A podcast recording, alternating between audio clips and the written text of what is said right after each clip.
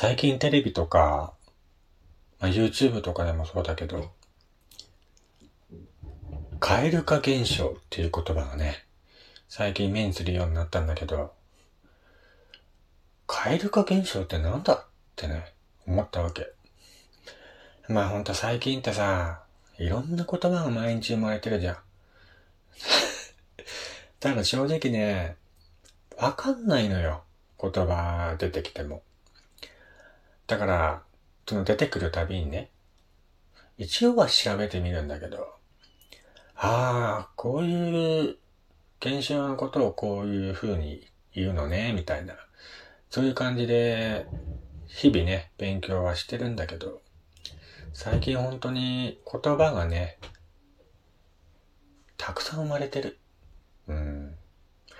まあ、今回はその中で、蛙化現象ってなんだっていう話をね、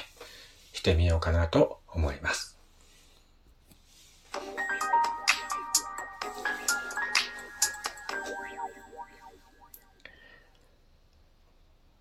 はい、どうも改めましておはようございます。やすさんです。えー、こちらの番組は私がゆるっといろんなことを語るラジオ番組となっております。今回も最後までよろしくお願いいたします。えー、ということで最近ね、SNS とかウェブサイト、テレビとかでね、蛙化現象っていう言葉が話題になっていると思うんですけども、最近よく目にするなーとか思う方結構いるんじゃないかなと思うんだけど、えー、この蛙化現象っていうのがね、えー、何なんだろうって思ったの？カエルみたいに、ベトーっとなる現象なのかなとか、勝手に思ってたんだけど、そうじゃないんだね。蛙化現象っていうのはね、ずっと好きだった男性が振り向いてくれた途端、相手のことを気持ち悪いと感じてしまう現象のことを言うんだって。片思いから両思いになると突然相手のことが嫌いになるという一見矛盾した心理で、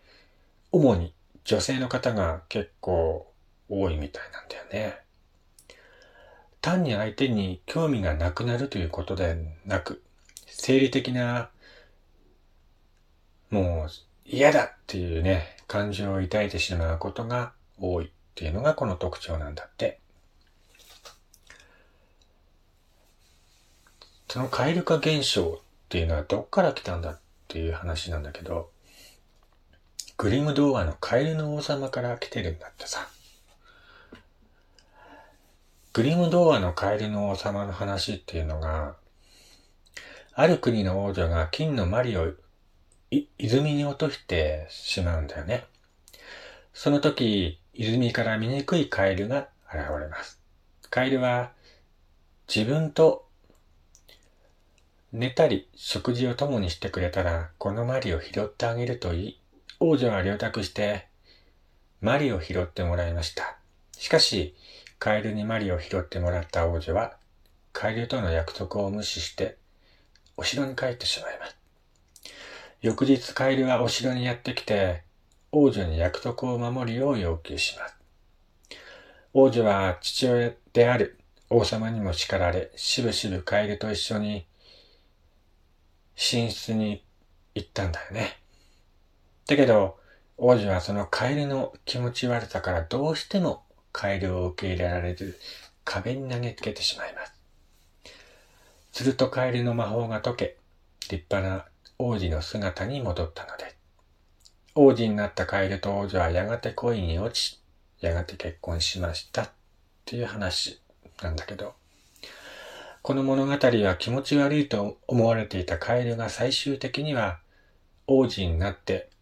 まあ、カエル化現象の場合は反対に、いわば王子だった相手がカエルになるっていうことなんだよね。物語とは逆の現象が起きているんだけども、同じ対象への気持ちが正反対に変化するところに着目して蛙化現象という名前がついたって考えられているそうです。この蛙化現象っていうのがね、相手のことを好きなのに気持ち悪いと思ってしまう。というケース。相手の顔を見たくない。同じ空気を吸いたくない。一緒にいるとイライラする。など、相手のことを明らかに不快に感じるケースもあるそうです。もう一つはね、蛙化現象が起こると相手に対して嫌な気持ちを持つだけでなく自分に対しても嫌な気持ちを持つことがあると言われています。自分から好きになって告白をしたのに相手を嫌いになってしまった場合には相手に申し訳ないと自己嫌悪に陥ることもあるんだって。相手を騙してしまったような罪悪感を感じ、恋に対する自信をなくしてしまうケースもあると言われているんだね。まあ、例えば男性でもね、好きになった女性と付き合い始めると気持ちが冷めてしまうという人は結構いると思うんだけど、まあ男性の場合は、その狩りの本能からね、この女性を落としたいと一生懸命になっても手に入った途端、釣った魚には餌をやらないっていう状態になる人が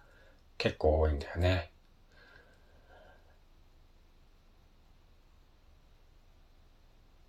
だから男性の場合は女性に対して突然の生理的な嫌な気持ちのようなものは持たないと言われているんだけど、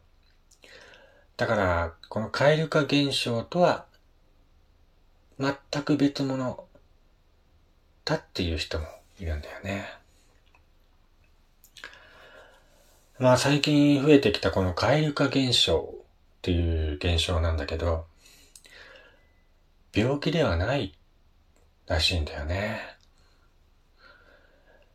だから、繰り返してこの蛙化現象を起こしてしまっている人は、自分は恋愛ができないのではないかと真剣に悩んでしまうケースもあったり、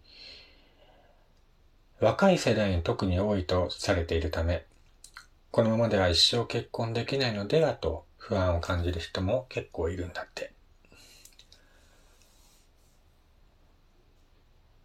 この蛙化現象っていうのはまあ、SNS などね、インターネットを中心に最近話題に上るようになった言葉なんだけども、自分も同じだっていう反応する女性が結構いて、女性によくある現象として世の中に広がってしまったんだってね。好かれると冷めてしまう理由は何なのか、詳しいことは分かっていないそうで、現状では様々な説が考えられる。なんだって。一般的に男性は結果を重視するのに対し、女性は結果に至るまでの過程を重視すると言われています。恋愛においても女性は両思いになるまでの過程を楽しむという傾向があります。そのため、両思いという結果を得ても思っていたほど嬉しくないという感、感じてしまうという人が多いんだってね。片思いの間は相手を振り向かせることが目標になっている。しかし、両思いになってしまうと、次の目標がわからなくなることもある。そうすると一気に気持ちが冷めてしまうんだってね。片思いの相手は自分の中で勝手に相手を美化する傾向が人にはあります。自分の都合のいいように相手のイメージを作ってしまう状態。しかし、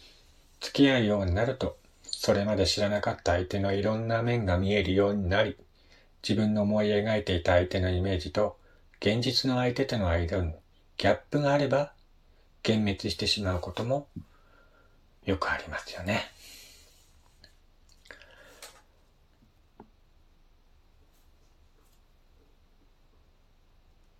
まあ、もし両思いになっては、